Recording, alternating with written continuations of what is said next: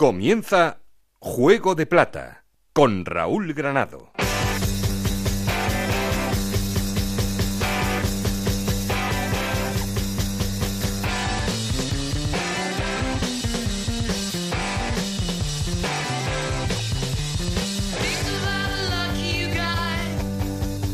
¿Qué tal? Muy buenas, bienvenidos a Juego de Plata, el podcast de Onda Cero en el que os contamos todo lo que pasa en la Liga Smartbank.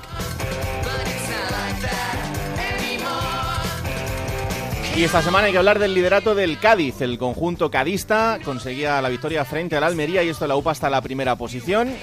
Precisamente frente al Almería, que es segundo. Tercero es el Zaragoza, aunque todavía tiene un partido menos, con ese partido aplazado frente al Fuenlabrada. Cuarto es el Huesca, quinto precisamente el Fuenlabrada y sexto el Elche, cerrando la zona del playoff de ascenso.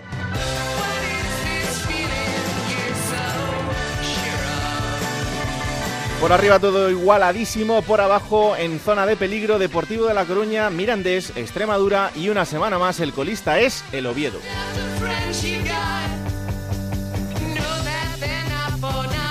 Esta semana que hay liga intersemanal una vez más y encima coincidiendo con la Champions, eh, así que esta jornada intersemanal lo resumiremos el próximo capítulo de Juego de Plata, incluyendo también lo que pase durante el fin de semana. Ya sabéis que queremos seguir en contacto con vosotros y para eso tenemos un perfil de Twitter que es arroba juego de plata y un correo electrónico que es juego de plata ocr.gmail.com. Aquí conmigo está el auténtico cerebro de este programa, Alberto Fernández, con Ana Rodríguez en la producción con Nacho García los mandos técnicos, no estoy solo porque... Esto es Juego de Plata, el podcast de Onda Cero en el que te contamos todo lo que pasa en Segunda División.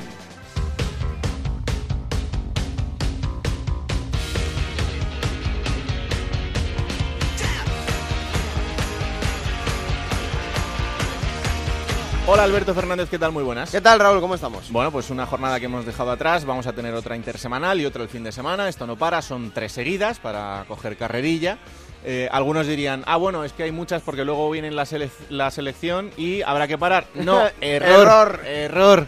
Seguimos sin parar en segunda. Seguimos con esa guerra claro. que cada año yo creo que más protagonistas, tanto jugadores como entrenadores, lo siguen diciendo, que creo que es muy necesario, hmm. porque si queremos también que aumente de nivel la categoría con jugadores internacionales, tendrán, tendremos que favorecer que ese nivel venga, claro. atraer talento de, de, todos los países para que, bueno, la categoría pueda crecer y seguir eh, haciéndolo como hasta ahora. Eh, me han gustado muchas cosas del fin de semana, te digo tres nombres propios. Sí. Eh, uno, Munir, por la tremenda parada, paradón que hace el otro día en el partido contra el Sporting. Eh, quizá estéticamente no sea espectacular, pero como eh, en mitad de la trayectoria del balón cambia, Munir ya le pilla tirándose al otro lado, corrige, saca una mano que tiene un valor tremendo, en los últimos minutos le salva un punto al Málaga. Otro Okazaki, porque mucha gente estaba pidiendo que saliera a relucir Okazaki, que tampoco es que se prodigue mucho de cara a puerta, pero el otro día hace un golazo contra el Girona y la gente quiere que se haga Okazaki como una de las figuras también de, de claro. esta categoría. Y otro, eh, Alfredo Ortuño, Raúl, porque, ¿Sí? claro, es que... Es increíble. Eh, fíjate, el, el, Oviedo, que ha hecho buenas temporadas en las últimas campañas, quedándose cerca de playoff, adolecía de falta de gol, no tenía un 9 de referencia, y ahora que lo tiene, que es Alfredo Ortuño, hmm. que lleva 7 goles en 8 jornadas, el Oviedo no gana. No le ha servido ningún gol para ganar, el otro hizo dos pero es que es tremendo, es un dato tremendo y el no, otro día no, lo decía Chisco que en, de los ocho partidos en seis les han hecho dos goles o más, así es muy difícil y sienten que están desaprovechando a un hombre como Alfredo Ortuño. Que es el pichichi de la categoría ahora mismo y el Oviedo es colista, una semana más y con una situación la verdad bastante, bastante complicada. Eh, vamos a ver, porque ya ha cambiado de técnico, como os hemos contado. Eh, se marchó Egea, llegó Javi Rozada y de momento pues parece que el técnico, el que fuera técnico del Vetusta, no está dando con, con, la tecla en este cambio de rumbo. A ver qué pasa con Anquela también en La Coruña. Luego estaremos allí para intentar eh, contaros cómo está la situación. Pero como os decimos, bueno, pues eh, esto sigue avanzando. Y de momento eh, no ha llegado el punto en el que la liga en segunda pare en estas ventanas de, de selección. Bueno, vamos a arrancar con el análisis y para eso saludo a uno de nuestros analistas, que es José Ramón Sandoval. Hola, mister, ¿qué tal? Muy buenas. Hola, buenas, ¿qué pasa Raúl? Pues nada, aquí estamos. Eh, ¿Cómo, desde la parcela del entrenador, cómo se gestiona eh, tres jornadas tan seguidas, con tres partidos y con esa intensidad en menos de diez días? Bueno, pues hacerlo normal todo, ¿no? Yo creo que lo que sí que tienes que hacer es, es, es contar con casi la totalidad de la plantilla, ¿no? Y sobre todo hacer rotaciones, porque eso no, eh, tres jornadas en segunda división Vamos a recuperar esa comunicación a ver si se escucha un poquito mejor eh, y podemos eh, mantener la conversación. Ahora, ahora? ahora? perfecto. Sí. Sí, me decías que las rotaciones son súper importantes. Sí, son súper importantes, ¿no? Pero y sobre todo ahora a principio de temporada, ¿no? Que ahora la gente, pues, quieras o no, está súper enchufada porque todos se creen hmm. eh, titulares dentro del equipo, ¿no? Y ahora es bueno contar con ellos. Lo que sí que es verdad que si tienes un jugador como Ortuño, eh, no es muy importante coger hmm. y rotar con él, ¿no? Porque ahora está en acción de gracia, ¿no? Ahora todo lo que toca lo mete para adentro. Me recuerda al Sergi Guardiola de, mi temporada en el Córdoba, ¿no? Creo que, que, bueno, lo más importante es eso y sobre todo eh, durante la semana te queda muy poquito tiempo para analizar los, los, los rivales y, más bien hacer recuperación más que entrenamientos, ¿no? Eh, lo desarrollas casi todo en la sala de máquinas, como yo digo. ¿Y el jugador se le nota que tiene miedo estas semanas a perder la titularidad? No, totalmente todo lo contrario. El jugador en esta semana lo que lo ve es normal, ¿no? Si haces una rotación lo ves normal porque ves que, eh, equitativamente estás repartiendo esfuerzos, ¿no? No minutos porque al final yo creo que una vez que te metes en el fútbol profesional, el repartir minutos por repartirlos no está bien, sino esfuerzos para, para también calibrar el partido que más o menos crees tú que, que puede ser más importante de cara a los esfuerzos que puede hacer esa plantilla, ¿no? Sobre todo si tienes dos, dos partidos en casa, pues normalmente eh, tú planificas la temporada para que esos partidos de crisis se queden los tres puntos dentro porque realmente eh, es más fácil, ¿no? Es más fácil con tu público eh, convencer a la gente, ¿no? Claro. Y en estas semanas eh, se habla más con el jugador o precisamente por eso que el jugador ya entiende que va a haber rotaciones, no es necesario a lo mejor tener tantas charlas o explicarle tanto al jugador, oye, mira, no te preocupes que esta semana no vas a entrar tanto porque tienes que descansar, más que a lo mejor durante la temporada en jornadas normales. No es que se hable más con un jugador, sino se hable más con más jugadores, ¿no? Hmm. Tienes más, más trabajo a la hora de, de, llegar al jugador, ¿no? Porque realmente eh, lo que tú quieres que se transforme en el campo, a lo mejor hay ciertos ciertas alineaciones que no están los jugadores que tú prácticamente le tienes como el mini entrenador dentro del campo, ¿no? Que cuesta menos comprender todo, ¿no? Entonces, eh, tienes que hablar más con tu plantilla y, y sobre todo exponer más cosas de cara a, a, los partidos de la semana, ¿no? Eh, yo creo que de esta semana el trabajo del entrenador es más estar en contacto con, con la plantilla y el trabajo de su cuerpo técnico es más dedicarse a hacer las cargas de trabajo de cara Em, lo hemos nombrado ya un par de veces. Ortuño, fíjate, teniendo al Pichichi y al Oviedo, pues, no termina de, valerle para, para, salir de abajo. La verdad es que la situación de este equipo van pasando las jornadas y parece que, que sí, que acaba de empezar, pero ya son ocho y sobre todo la, la cantidad de goles en contra, ¿no? Que es lo que le está lastrando. Sí, es que al final el fútbol es el equilibrio, ¿no? El equilibrio de, de lo que sumas y lo que dejas de, de entrar, ¿no? Entonces, al final, por mucho que tú tengas un pichichi, si no eres capaz de sellar esa portería, creo que te va a penalizar mucho.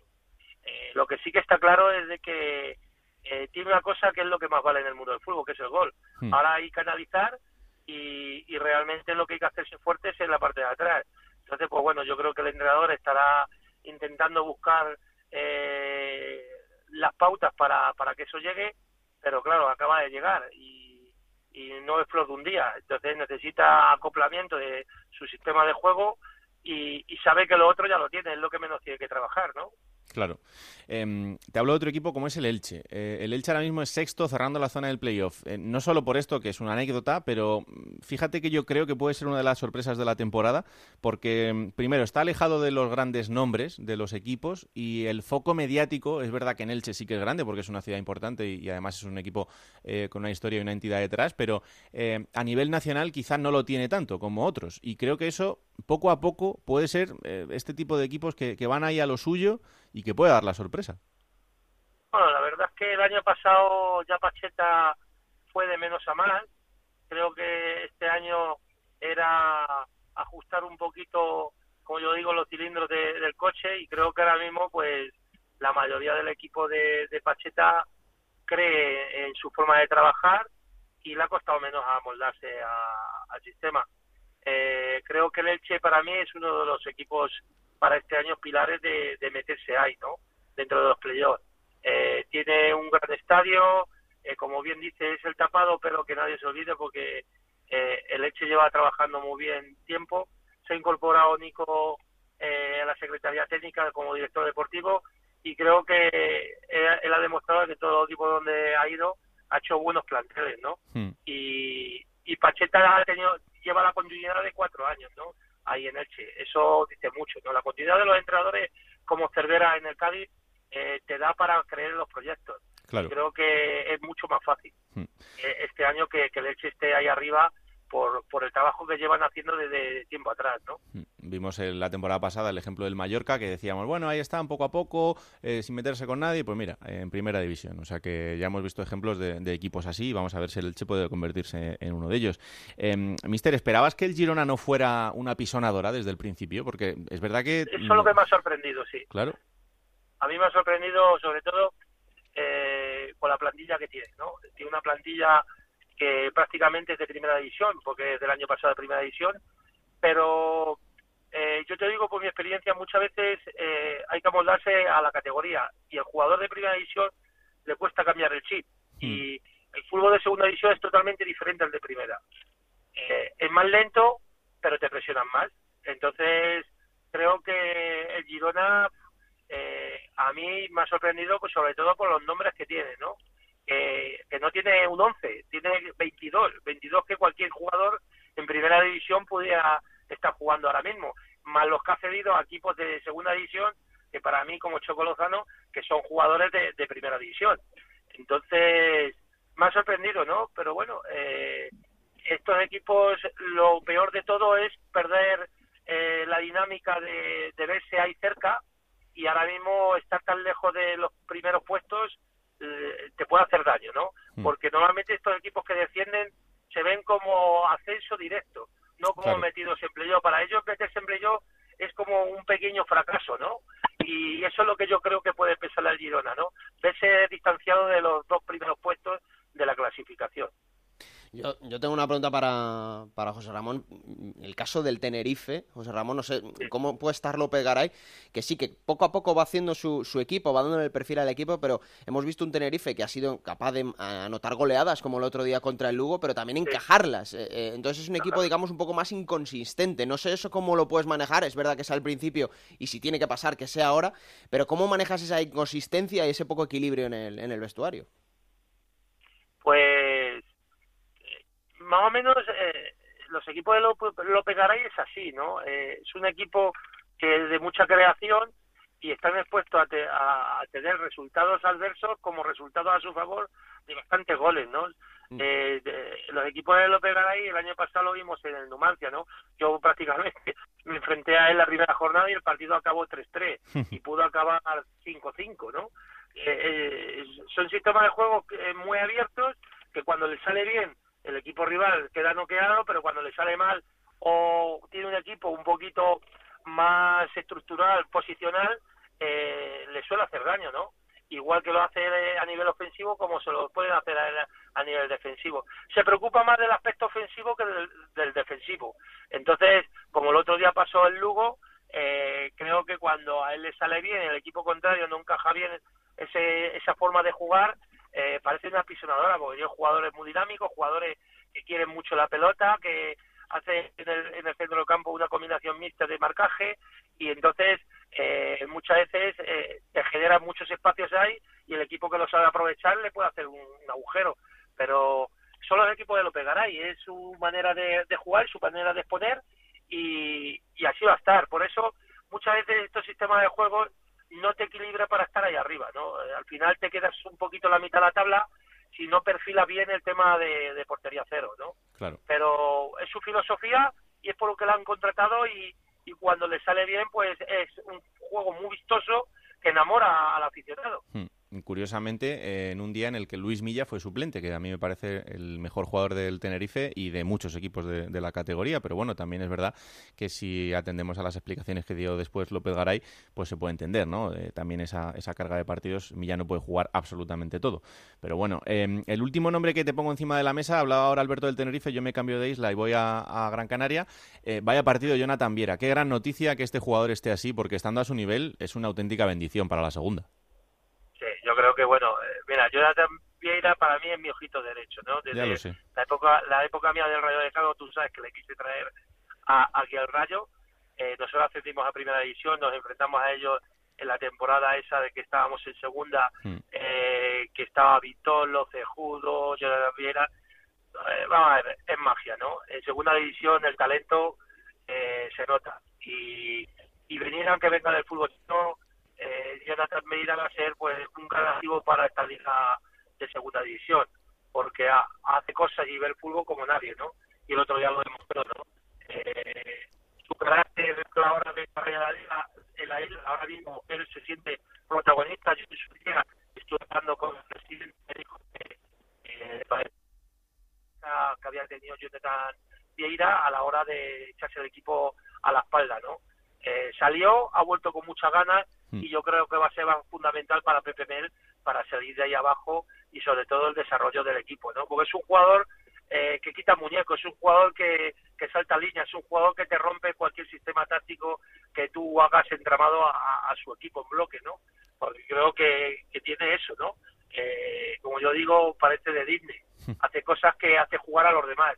Incluso hace que los demás jueguen a, a una velocidad diferente, ¿no? Y creo que para mí Jonathan Vieira la ha venido muy bien. Vino un poquito, como ya sabéis, de la Liga China, en eh, un estado de forma que tuvo que intentar recuperarlo. Yo creo que Pepe Mel inteligentemente lo, ha ido metiendo poco a poco hasta donde ya eh, era necesario ganar este partido y, así ha sido, ¿no?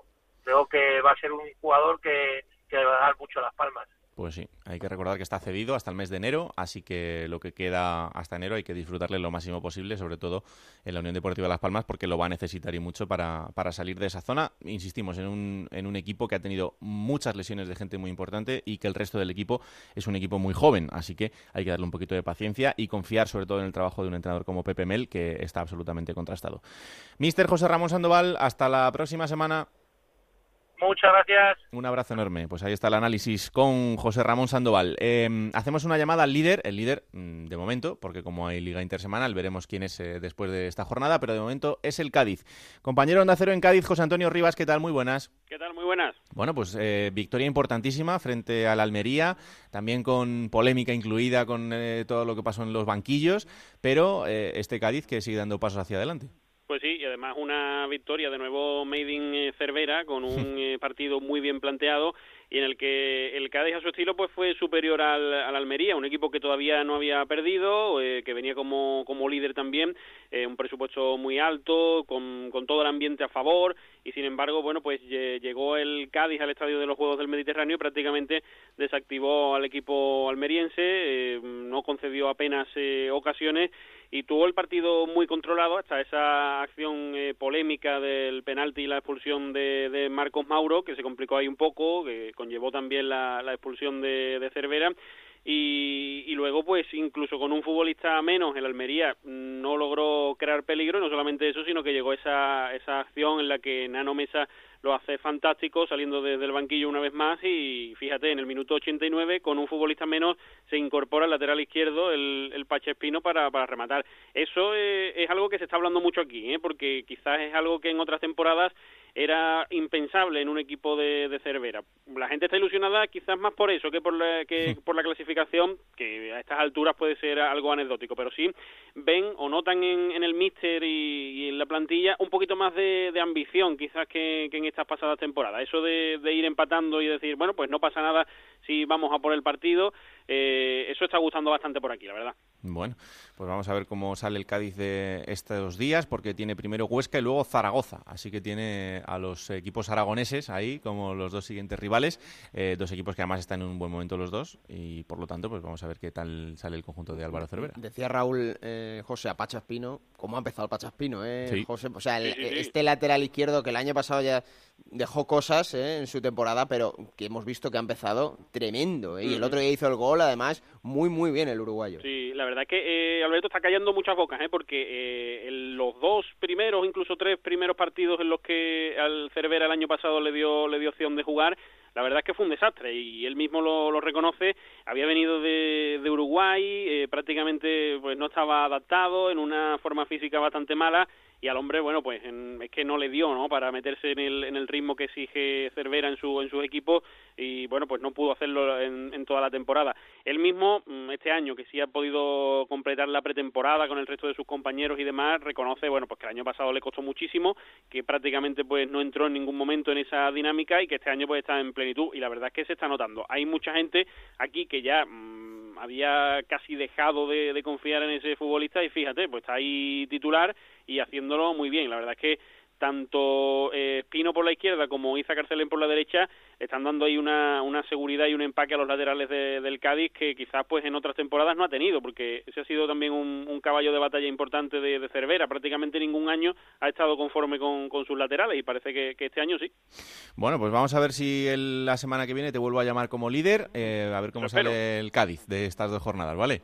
Venga un abrazo Un abrazo muy fuerte. El Cádiz, que es el equipo que comanda la clasificación. Bueno, vamos a entrar en eh, llamadas a ciudades que están pasando por problemas, eh, casi todas, eh, no en el caso del Albacete, pero sí en el Deportivo de La Coruña, el Girona y el Sporting de Gijón. Y empezamos por el Deportivo, por el equipo de Juan Antonio Anquela. Compañero Juan Galego, ¿qué tal? Muy buenas. Hola, muy buenas, ¿qué tal? Y saludo también al compañero Suso Suárez. Hola Suso, bienvenido a Juego de Plata, ¿qué tal? Hola, buenas, buenos días. Bueno, muy, muy agradecido por la llamada. Nada, hombre, el placer es nuestro para analizar cómo está el, el conjunto deportivista que eh, evidentemente no pasa por su mejor momento, ocupando... Ardua tarea, ¿eh? Eh, sí, sí, sí, hay que ser, hay que tener varias carreras, algún doctorado. Sí, ¿verdad? No está. Si tuviéramos la solución a eso, estoy seguro que me que a Juan y a mí nos llamabas para, no sé, pagarnos un, un premio Claro. o algo así. No, no, sacábamos eh, esto con matrícula, pero bueno, vamos a ver si somos capaces de que la gente entienda por qué está el de por así. Eh, os pregunto a los dos, Juan, eh, ¿qué opina la gente en Coruña eh, hasta el momento de la situación del equipo? Bueno, la gente está muy desencantada, pero ya desde, desde el principio. Es cierto que hay, hay un tema económico que lastra pues lo deportivo, pero bueno, no han gustado muchas decisiones en los últimos meses. Eh, ya para no remontar, remontarnos muy atrás, pues eh, en este verano, pues con la llegada del presidente no fue del agrado de, un sector grande de- del deportivismo. Carmelo del Pozo, el director deportivo, pues eh, tampoco la gente comulga demasiado con él. No ha gustado tampoco a, otras, a otro sector la designación de Anquela, que no lo creen el adecuado para un proyecto para llevar al deportivo a primera división. Metes todo eso en una coctelera, eh, lo acompañan los malos resultados y nos lleva pues a, a donde nos ha llevado, ¿no? Un Riazor este eh, pasado domingo, pues que parecía una bomba de relojería, ya antes del partido gritos contra el director deportivo y bueno, a medida que iba transcurriendo el encuentro, pues estos se fueron acentuando, metiendo en el saco también a la junta directiva con Anquela, bueno, fueron un poquito eh, más benévolos, pero bueno, eh, ahí está eh, la situación, el equipo no acaba de carburar, está en puestos de descenso y dista mucho de lo que espera el deportivismo y tiene difícil solución, la verdad es que tiene difícil solución porque hay muchas lesiones y el técnico de momento a día de hoy pues no ha dado con la tecla. Mm, eh, Suso, decía el otro día el presidente Paco Zas que eh, había que ratificar a Anquela porque no sería justo destituirle. ¿El problema del Depor es el entrenador? Eh, mm, de- el problema del Depor es una viene de atrás, viene de atrás, es una cuestión generalizada que tiene que ver con, con lo que es el club en sí, ¿no? A, a día de hoy. Eh, claro, lo que vemos todo, porque por dentro no, no andamos tanto, lo que vemos todo es lo que se refleja en el campo, pero viene, viene, viene de atrás. Primero probablemente haya que decirle a la afición, o debiera haberle dicho a alguien a la afición claramente, y decir que el Depor primero tiene que hacer club y luego equipo. Y eso en segunda división, tras el descenso, ya que no se consiguió el ascenso en la a la temporada siguiente de, de Mm. descender, eso requiere tal y como está este club y de dónde viene, yo creo que requiere tres, cuatro temporadas. Y eso no, no primero nadie lo, lo asume. Yo creo que Juan lo sabe también como yo, esta ciudad es como es y esta afición creo que todavía tiene en su imaginario pues aquel maravilloso deporte del que disfrutamos hasta que no se pudo más y por eso tú consideras que el deporte a día de hoy pues es un grande que está en problemas, bueno, está en problemas, pero yo sinceramente no creo que sea un grande. Y de hmm. ahí viene todo. Y en lo que sí coincido es que efectivamente este año pues ha habido una serie de fichajes, o sea, una serie de fichajes, lo que suele ser habitual en lo que llaman ahora el fútbol moderno, que de repente se van siete, ocho jugadores o nueve o diez y vienen doce más. Entonces, bueno, haz la mezcla adecuada con los ingredientes que tienes para que te salgan bien las cosas. Bueno, eso también requiere tiempo, paciencia, eh, ideas claras, objetivos más que objetivos está eh, todo el mundo lo tiene claro, o sea, quieren ascender, pero también quiere ascender, pues no sé, desde el Cádiz, el Albacete, el Almería, el Rayo, el Tenerife, que vamos a decir, ¿cuántos quieren subir en segunda? Probablemente 10 equipos estén en condiciones de subir, van a subir dos directo y dos por promoción, ¿no? Entonces, no sé cómo explicarlo más. Además, por ejemplo, se ha ido un jugador como Espósito que eh, claro, se ido en primera porque aquí no es que no cuajase, aquí probablemente era una de las sementes que diríamos en galego, uno de los de los cimientos donde podías empezar a construir un equipo con jugadores de aquí que le dieran ese plus que siempre le atribuimos al jugador de la casa, al jugador criado en tu propia cantera y, que conoce el club y todo lo demás y el entorno, porque aquí también hay entorno, como en todos los equipos de, España, tienen ese entorno. En, el, en, el, entorno estamos tú y yo hablando ahora con Juan, ¿no? formamos parte del entorno. Pues eso tampoco se ha cultivado en los últimos años, ¿no? Entonces, eh, desde mi punto de vista, es un cúmulo de, de, despropósitos también, tal vez no sea la palabra. Sí, pero de decisiones mal tomadas que te llevan hasta, hasta este punto. Y sobre todo no tener una, una filosofía de club primero que mm. te lleve a un objetivo diciendo, pero haciéndolo de tal manera que le cuentes la verdad a la afición. Claro. Yo creo que ahí está, vamos a ascender, vamos a hacer un equipo para ascender. No, mira, tú vas a hacer un equipo y ya veremos lo que consigues. Hmm. Porque eh. no, no, eres el único que quiere ascender. Evidentemente. No eres el único. Y es ahí creo que se venden en la piel del oso antes de cazarlo y después ya ves cómo sale. ¿no? Eh, Juan, ¿qué parte de culpa tiene Carmelo del Pozo en esta situación actual? Eh, no solo por lo de este año, sino por lo de temporadas anteriores también.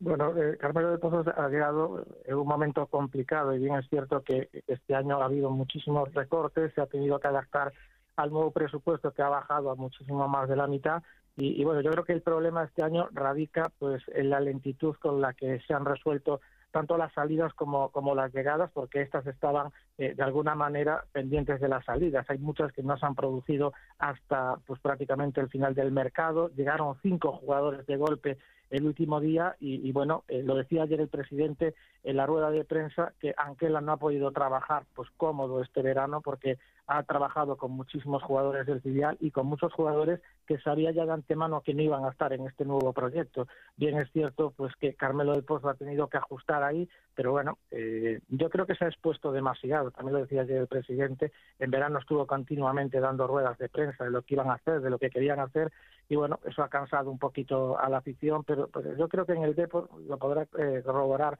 eh, Suso, mm, va parejo lo económico a lo deportivo, pero yo creo que la, afición no quiere saber nada de lo económico y se centra solo en lo deportivo. Yo creo que en este caso una cosa lleva a la otra. Claro. Eh, Suso, la salida de Tino Fernández, la llegada de Paco Zas, eh, esta eh, parece que guerra social entre el que los que no se creen que Tino Fernández no esté detrás de Paco Zas, los que quieren otro presidente, en fin, todo este tipo de cosas en lo institucional también tienen su peso, claro tiene su peso, no es una, una bomba atómica. Eh, se pongan todos como se pongan. Juan, que nos conocemos y hablamos de estas cosas, Otra, mm, en fin, ahora todo el mundo habla de que las aficiones son el patrimonio de los clubes, el mejor patrimonio que tienen los clubes. Bueno, mm. Yo hubiese propuesto, como accionista que soy también, pues hubiese propuesto exigirle a los candidatos que tienen un 17, un 27, un 25, que son 6, 7 personas de esta ciudad, que solo votasen como un voto. Entonces, que fuese la, la afición quien eligiese a los candidatos, ¿no? No sé si me he explicado. Sí, sí, sí. Si quieres, si quieres, si vas con el Adalid por bande, con, con bandera de que la afición es lo mm. más grande que tiene el patrimonio, pues demuestra. Vota, votas, votas con un voto tuyo y no con todo el paquete accionarial que tienes y eh, a resultas de eso, pues tres personas o dos personas ya tienen cerca de un 40 o demás, entonces son de alguna manera los los, los amos del, del, club, ¿no? Porque mm. en este en este club no hay propietarios como en otros. ¿no? En otros hay propietarios, por poner un ejemplo, el Valencia. Valencia tiene un propietario, entonces lo que haga el propietario puede protestar, pero lo hace porque es el dueño. Claro. Aquí no, pero la suma de, de dos o tres sí los convierte en propietarios. Y entonces parece que pasa como una penumbra en una niebla, típica de Galicia, estas nebuas, ¿no? y parece que, que, que, no pertenece, que no tienen dueño, y si lo tienen sí lo tiene. Lo que pasa es que no tiene un único dueño, ¿no? Claro. Y eso para mí es también una bomba de relojería. La prueba que Juan, que es de, de Ferrol, lo tiene con Rivera. Rivera es el, el, representante, bueno, el propietario, uno de los socios propietarios de Estrella Galicia, pues eh, fue a por Mauro y Mauro pues no, no, no aceptó, ¿no? Eh, Mauro Silva, estamos hablando de Mauro Silva, fue a hmm. por él a, a Sao Paulo y no aceptó. Bueno, ahí había también un proyecto de futuro y corrígeme si me equivoco, Juan, porque con esa actitud ahora no lo recuerdo. Creo que, que mm, Rivera al final votó o no votó con su paquetación. No, no, no, no, no, no, votó. Dijo que quería mantenerse al margen y que apoyaría pues al que saliera elegido. Mal, pues, pues la balanza, la balanza la desequilibró claramente Tino Fernández con sus acciones, por eso se dice que, es el que está respaldando a Paco Zas. En fin, bueno, pues vamos a ver en, qué queda todo esto, pero desde luego que eh, la situación deportiva es la que va a lastrar al resto y si el equipo deportivamente no arranca, pues eh, vamos a ver que, que, todo esto se va a volver más complicado en las próximas semanas. Los dos próximos partidos del Depor son Girona y Almería casi nada. O sea, sí. Eh, dos peritas en dulce. Sí, sí, la verdad es que son dos partidos poco propicios como para levantar el vuelo, pero oye, en estas situaciones de repente es cuando eh, hay algún cambio mm. y, la cosa empieza a funcionar. Vamos a confiar en que, en que esto sea así, aunque la situación es, es, muy, muy, muy complicada. Boskov diría que fútbol es fútbol. Totalmente. eh, compañero Suso Suárez, un placer haberle tenido por aquí. ¿eh? Un abrazo enorme. Igualmente, gracias. Hasta luego. Juan, eh, la semana que viene esperamos contar mejores noticias. Ojalá, ojalá, pero como tú bien dices, eh, las empresas no son nada fáciles. ¿eh? Girona, que tampoco empezó como querría, aunque no tan mal como el Deport, mm. y el Almería, que está ahí eh, en la parte alta de la clasificación. Yo creo que también se ha equivocado Paco Zas en la semana para salir a, a defender a Anquela, pero bueno, ojalá le salga bien. Ratificar a un entrenador siempre suele ser el primer paso para lo siguiente, que es la destitución. Pero vamos a ver qué pasa en este caso con, el bueno de Anquela, que además es, es, un gran tipo. Pero en fin, no le están saliendo muy bien las cosas en este arranque liguero. Gracias, Juan. Un abrazo. Un, saludo. Chao, chao. Por arrojar, Raúl, un poquito de luz en lo deportivo. Mm. Víctor Mollejo. Sí, que, es de, lo, poco que, se está ilusionando a la, afición del Depor, está haciendo goles, está jugando bien, está siendo participativo. Y bueno, pues si tiene que agarrarse ahora la, la gente del deportivismo a Víctor Mollejo, pues que se agarre. Mm, de verdad que mm, ahora mismo, y además se nota que tiene ese nivel competitivo de haber venido del Atlético de Madrid, de claro, de los entrenamientos con el Cholo. En fin, se le ve lo que debería tener el resto, que es ese arrojo y, esa intensidad en, en los partidos que de momento no, no estamos viendo. Bueno, hablábamos del Girona y también vamos a analizar un poco qué está pasando con, el equipo gironí porque es el presupuesto más alto de la categoría y ahora mismo ocupa la decimotercera posición con 10 puntos, sobre todo eh, con una irregularidad enorme en los resultados. Fuera de casa es lo que le está sí, sobre, todo. fuera de casa, pero eh, todo el mundo pensaba que iba a ser una gran apisonadora y de momento en este arranque no lo está siendo. Compañero de Acero en Girona, Dani Robert, ¿qué tal? Muy buenas. ¿Qué tal? Buenas. Y saludo también al compañero Iván Quiroz. Hola Iván, bienvenido a Juego de Plata. Un saludo. Buenos días. ¿Qué tal? Eh, pues eh, Dani, lo primero es eso, ¿no? Eh, ¿qué, crees que le falta a este equipo para ser regular? Bueno, pues eh, es difícil de explicar, ¿no? Porque él sí que, como tú decías, tiene el presupuesto más alto, lo de la pisonadora lo pensábamos todos, yo creo, aunque es verdad que, bueno, la segunda división eh, evidentemente es una competición difícil, pero bueno, eh, sí que yo, no sé qué le va a parecer a Iván, pero muchas veces en los partidos me parece que estoy viendo al Girona del año pasado, de Eusebio, un equipo perdido, que no sabe bien bien cómo jugar, y bueno, sí que este año yo creo incluso que tiene mejor plantilla que el año pasado, por lo tanto, me parece a mí que no, no tiene perdón. Sí que puedes empezar mal uno o dos partidos, pero ahora ya en la jornada que estamos ya tendría que, que carburar un poco más. Sí que es verdad que tiene dos notas positivas, yo creo. Una la del portero Juan Carlos, eh, que sin bono concedido al Sevilla está dando un nivel francamente espectacular y la otra la de Stuani, eh, que renovó y sigue siendo el Stuani de primera división. Vamos, que prácticamente todos los goles del Girona los ha metido él. Así que estas son las dos notas positivas, pero el equipo está claro que es preocupante, ¿no? Al menos porque no, no termina de, carburar. Hmm. Eh, Iván, ¿os sorprende este, este arranque liguero del Girona? Pues la verdad que sí, porque eh, como dice Dani, el, el, el equipo quizás ya está mejor que de la temporada pasada en primera pero el problema son las sensaciones. Por ahí he escuchado que, está fallando fuera, que es mm. cierto, pero es que en casa está puntuando, pero no, no las sensaciones son, son malísimas. Eh, el otro día incluso contra Las Palmas que se gana 1-0, eh, merece Las Palmas quizá llevarse el partido, porque Girona, pues eh, un equipo plano, eh, no saben cómo llegar a puerta y, se buscaba tener un juego de dominio del balón y llegar a puerta contraria y no se está consiguiendo, solo cuando los equipos pues se echan un poco atrás, que normalmente cuando han marcado antes, y es cuando Girona pues toma la iniciativa y aún así pues eh, como se vio en Huesca, que se hecho tú entre los tres palos, cuesta, cuesta mm, ofensivamente tener las ideas claras para, para hacer daño al, rival. Suerte tenemos de Stuani que, que hmm. Es un jugador que toca tres y te mete cuatro goles, pero no siempre puede, puede marcar. El otro día, por ejemplo, no pudo ni chutar la puerta. Claro, es un, es un trabajo de, equipo.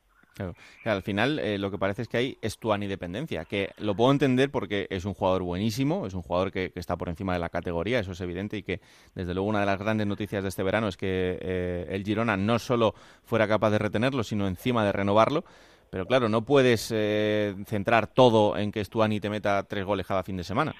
Sí, bueno, y además yo, creo que no es excusa, no sé tú, Iván, qué te parece, porque bueno, sí que Stuani es muy bueno, pero bueno, también se ha fichado a Jonathan Soriano, a Margual y un equipo que tiene medias puntas como Josabet, Borja García, eh, Samu Saiz, que ahora parece que está entrando poco a poco. Yo creo que no, eh, sí, exacto, yo creo que no tiene perdón de Dios, vamos. No, no es excusa lo de Stuani.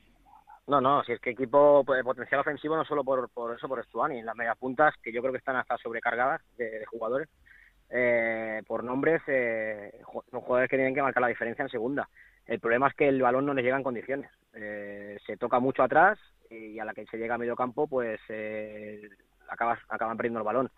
Y al final, como acaban haciendo daños, es utilizando un poco el estilo que de la época de Machín y tal, que es en las contras. En las contras es cuando más daño ha hecho el Girona y no quiere jugar así, o sea, quiere tener el balón y atacar con el balón. Y realmente cuando ha funcionado es cuando, cuando en, fútbol directo, que es el, el, digamos, el, el, estilo de juego que nos ha hecho grandes y que, que tuvimos, eh, que tuvimos éxitos. Cuando llegó Eusebio quiso jugar a otra cosa, aún así hubo muchos partidos que se jugó pues, como se jugaba antes y se fueron sacando puntos, pero cada vez el equipo se fue dividiendo más se fue, se fue perdiendo también otra señal de identidad que, fue, que era la intensidad, la presión alta. Ahora parece que ya llegará el balón y cuando tengamos el balón tocaremos y llegaremos y, no es así. La gente está quemada no solo, no solo por los resultados, está quemada por, por la forma de, bueno, por las sensaciones del, del, juego de Girona que no acaba de carburar. Es pronto aún, pero... Es que fíjate Raúl, eh, proyectos así, con una plantilla así, quizá eh, son los eh, modelos en los que los entrenadores menos los puedes aguantar, porque esta plantilla no la vas a tener el año que viene si sigues en segunda división. Tienes que aprovechar que la vas a tener este año. Y claro, la paciencia no va a ser la misma con los entrenadores. Es que el Girona tiene una plantilla espectacular para la categoría, con mm. gente experta, con gente veterana, con gente joven, con talento es a lo que voy con lo de la, exigencia eh, y el equilibrio con la paciencia. A ver, ahora el Girona tiene primero al Depor y después al Racing, dos partidos que podría ser eh, propicios para tener dos buenos resultados. Luego mm, hay que ver lo que pase en, los partidos, pero eh, ¿pensáis que el, el Mister corre peligro en estas dos jornadas? Hombre, yo, visto lo visto del año pasado, donde el equipo no jugó a nada un montón de partidos toda la segunda vuelta y se aguantó el estrenador hasta pagar la segunda, te diría que creo que no. Pero bueno, si evidentemente hacen lo que tienen que hacer, vamos, yo no creo que. no, yo no aguantaría mucho tiempo Sevilla si siguen jugando así, la verdad. Iván. Yo, yo creo que yo creo que está bueno que la lección la aprendieron el año pasado y si siguen con el mismo plan de mantener al entrenador pese a los resultados y al juego eh, la gente al final lo que va a hacer es mirar hacia la grada, hacia, hacia bueno, la, la directiva, no, no silbar a jugadores como se ha hecho ya o al entrenador, sino mirar hacia la directiva. Ah, Yo creo que este año se va a tener menos paciencia por lo que pasó el año pasado, que tampoco lo entiende nadie, tantas jornadas sin, sin hacer un cambio que, que, bueno, te puede salir bien o mal, pero al menos inténtalo. Claro. Este año la exigencia es máxima. No te puede, no puedes decir que, que los rivales que estamos compitiendo contra rivales mm, muy fuertes económicamente, porque somos el rival más fuerte económicamente. Bueno, somos el equipo más fuerte económicamente de la competición y de Mm. calle encima. Sí, Sacamos 10 totalmente. millones de euros de límite salarial al segundo. Que es el al rayo. Sí, sí. Es el una- problema es que a estas alturas y con ocho jornadas, el Girona ya ha perdido contra Albacete, Cádiz, Almería y Huesca, que a priori son cuatro equipos que, que van a estar ahí hasta el final y con los que ya has perdido. Entonces eh, es eh, eh, un lastre de puntos que, que, bueno, que evidentemente puedes recuperar, ¿no? Y no es una situación eh, dramática, pero, pero sí complicada. Eso, eso está claro. Sí, pero eh, si se pierde, perder contra. Tampoco es normal perder los cuatro partidos fuera de casa y que han chutado a puerta tres veces en cuatro partidos. Mm. Pero si es eso, que si tú pierdes eh, y, y lu- luchas por ganar el partido y, y se ven unas sensaciones diferentes, oye, la segunda sabemos que será complicado aunque tengas un equipazo. Les pasa a todos los equipos que descienden, a la mayoría. Sí. Pero es que son las sensaciones. La gente está quemada por las sensaciones. No, no, no ven que el equipo carbure. Bueno, pues vamos a ver eh, si este Girona empieza a arrancar, porque de verdad que es un auténtico equipazo y, no tiene mucho sentido. Eh, yo me niego a pensar eso de que los jugadores eh, buenos en segunda no valen porque son jugadores de primera. La verdad es que yo estoy eh, intentando desechar esa opinión general y espero tener razón de aquí a poco tiempo. Pero bueno, vamos a seguir muy pendientes de, de lo que pase por allí. Iván Quiroz, un placer haberte tenido por aquí. Te llamaremos durante el año porque ya me han dicho que controlas y mucho de la situación del equipo. Muchas gracias. Muy bien. Un abrazo enorme. Dani, eh, seguimos contando. ¿eh? La semana que viene eh, repasaremos lo que ha pasado en estas dos jornadas para, para el Girona. eh, como decimos, con dos partidos que vamos a ver lo que pasa, porque luego hay que jugarlos, pero son frente a Deportivo de La Coruña en casa y Racing de Santander en el Sardinero. Un abrazo grande. Un abrazo, compañeros. Chao, chao. Los jugadores de primera valen en segunda. Díselo también a Adrián en Barba, ¿no, Raúl? Hombre, eh, claro, es que ahí tienes el ejemplo de un jugador que es buenísimo, que es verdad que en primera no ha terminado de explotar al gran nivel que yo creo que, que tiene dentro, pero que en segunda esta temporada está siendo trascendental. El otro día otra vez con dos Asistencias, asistencias. eso es. Claro, ya son seis asistencias y cuatro goles los que lleva en Barba en, en ocho partidos. O sea que, que no solo está anotando, sino que encima está haciendo que sus compañeros puedan, puedan meter gol. Pero bueno, eh, vamos hasta Gijón, porque allí también hay muchas dudas en este arranque liguero. Al principio yo pensaba que iba a pintar de otra manera la cosa, pero luego la verdad es que el equipo tampoco termina de arrancar. Onda Cero Gijón, Juan Gancedo, ¿qué tal? Muy buenas. Hola Raúl, muy buenas, ¿qué tal? ¿Por qué no es el Sporting un equipo fiable en este arranque? Porque no juega un chavo al fútbol, simplemente. Así, para empezar. verles jugar al fútbol. No, no dan tres pases seguidos, no, no se asocian, no buscan el área. Ya no es que no tiren a puerta, es que no pisan el área rival y estamos preocupados de defender que de atacar. Y entonces es, es imposible ganar partidos. Como mucho te da para empatar o pierdes. Y bueno, pues así está el Sporting, que ha ganado un partido en ocho jornadas y con unas dudas enormes en el momento que eh, pierdas un partido y lo ganen el de abajo, pues te va a pasar. O sea que está a punto caramelo de caer a descenso si sigue así. Claro, es que eh, empezaron las tres primeras jornadas y bueno, eran dos empates, una victoria y decías, bueno, mm, vamos a ver, eh, el arranque es verdad que era Girona, Rayo y Albacete, luego Huesca. Eh, bueno, que, que eran partidos complicados y eso hay que tenerlo en cuenta, pero es que es lo que tú dices, es una victoria de ocho. No, pero sí, no son los números. Los números es lo de menos, eh, sinceramente. Y además me da la sensación de que este año en Segunda División hay cuatro o cinco equipos que están a un nivel superior al resto. Mm, Es decir, que lo más que pueden hacer los demás es rascar esa sexta posición, intentar llegar bien al, al momento decisivo del playoff y que suene la flauta. Yo creo que hay muchísima diferencia entre equipos como los que están ahora arriba, Cádiz, Almería, Zaragoza, Rayo, el Girona y los demás, sinceramente. Creo que este año se han marcado diferencias por arriba en cuanto a poderío de los equipos, pero que no ese es el problema. El problema no es tener ocho puntos, que tampoco dice nada a estas alturas. El problema es lo que ves en el campo. Y lo que ves en el campo es un equipo que si ya venía jugando mal estos años atrás, ahora ya riza el rizo. Como te digo, ya no es que no tienen a puerta, es que no pisan el área rival. El otro día en Málaga fueron 90 minutos de nada, de nada absoluta. Eh, el Málaga tampoco es que hiciera mucho más, pero por lo menos tiró uno al poste, intentó buscar siempre la portería rival, pero el Sporting daba por bueno el empate. Ahora está de moda, yo no sé, fútbol moderno y los y las formas de hablar del fútbol moderno, lo de madurar los partidos. Que alguien me explique qué significa madurar el partido, que no sea especular. Madurar es estar ahí, esperar que no falles, esperar que falle el rival y aprovecharlo. Es decir, especular. Pues el viernes José Alberto dijo en rueda de prensa que se había acabado el especular que había que ir a por el partido desde el minuto uno y después del partido en Málaga dijo que lo habían sabido madurar. Eh, yo de verdad son cosas que no, no acierto a comprender. Esta nueva jerga del fútbol moderno que entenderán ellos los protagonistas, pero yo no lo acabo de entender. Madurar el partido es simplemente salir a esperar, en mi opinión. No sé vosotros cómo lo veis. Madurar, ¿qué otra cosa puede ser? Sí, sí, totalmente. Y lo que está haciendo el Sporting, madurando, pues de maduro se puede caer del, del árbol en cualquier momento, desde luego. Eh, ¿Estás viendo un Sporting eh, en casa y otro fuera o ves el mismo equipo? Hombre, relativamente mejor en casa, porque solo faltaba que en el Molinón salieran así, es decir, que la gente les apriete, les obliga a estar un poco más en área rival, pero tampoco hay mucha diferencia porque es que el nivel es tan bajo del fútbol del equipo, del juego del equipo, que además es que no tiene sentido. Tienes jugadores peloteros buenos en el equipo, tienes a Javi Fuego, a Nacho Méndez, a Manu García. El problema del Sporting es que no tiene ni laterales, ni extremos, ni gol, que no es poco. ¿eh? Tiene dos laterales justitos para la categoría, uno ya con, con bastantes años a sus espaldas, Molinero que cumple, el otro un argentino que ha venido y cumple, pero para ir a Argentina a traer un jugador que cumpla lo puedes encontrar aquí. No hay recambios en banda izquierda, no hay extremos natos. Aitor García no es ni su sombra del futbolista que conocíamos en el Radio Majadahonda y no han fichado a nadie en esa posición y arriba es la cantinera de siempre, el serbio, el que te mete el chicharro eh, de la jornada, pero que te marca un gol cada tres meses y así no se puede ir por la categoría. Jurjevic tiene ocasiones, lo que pasa es que no las mete. No, pero es que falla, uno, falla unos goles que de verdad os digo que si jugamos nosotros tres, alguna no la fallamos, es imposible fallarla. Pero luego te mete un chicharro tremendo desde fuera del área, o de media volea, o media chilena, pero es que no es eso lo que se le pide a un, a un delantero de un equipo como el Sporting, que meta las que tenga que meter. Eh, es verdad. Falla goles, todo el mundo falla goles, pero es que el otro día frente al Racing falló cinco clarísimas. Es verdad lo que me decía Edu, Juan, de que el club dice que ha tenido ofertas por Jurjevic este verano de 5 millones de euros. Bueno, es lo que dice el club.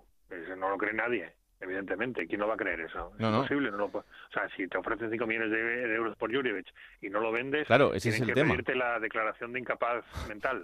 Vamos, no, no, no puedes volver a hacer ninguna gestión en tu vida.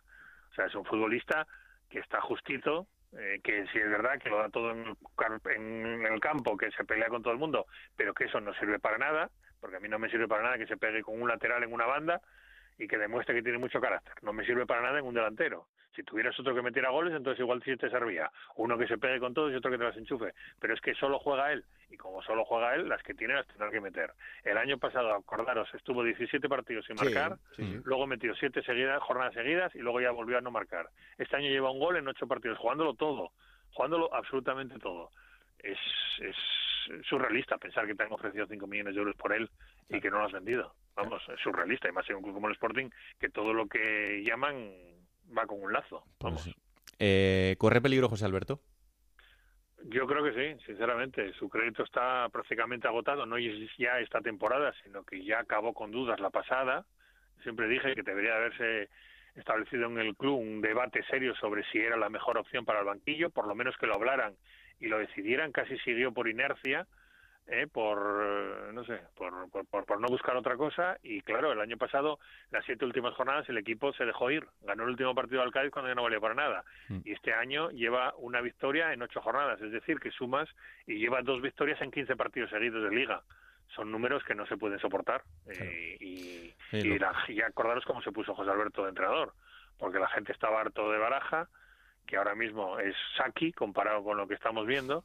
Tampoco es que jugara mucho el equipo entonces, pero por lo menos... Que tú digas eso, Juan, que tú digas eso. No, pero es que eh, al final, claro... pero, pero es que eh, la grada puso a José Alberto, mm. porque la grada pedía cantera y no quería que el proyecto del año pasado en la que no conocías a nadie de los que habían venido. Entonces, fíjate que José Alberto y José Alberto se puso en el cargo de entrenador. La grada igual que te pone, te quita. Si mañana eh, contra Almería la grada canta José Alberto ya, pues tendrá su crédito agotado. Yo creo que es cuestión de tiempo. Me parece imposible que este equipo ahora dé un giro radical. Pero fíjate, Juan, Ojalá que la sensación es esa, ¿no? Que aún hay mucha gente en la afición del Sporting que cree en que, que sigue apoyando a José Alberto, pero que ya no, no cree en él. O sea, sigue apoyándole precisamente por la figura que es, pero que ese apoyo moral ya no se siente tanto como cuando, cuando llegó.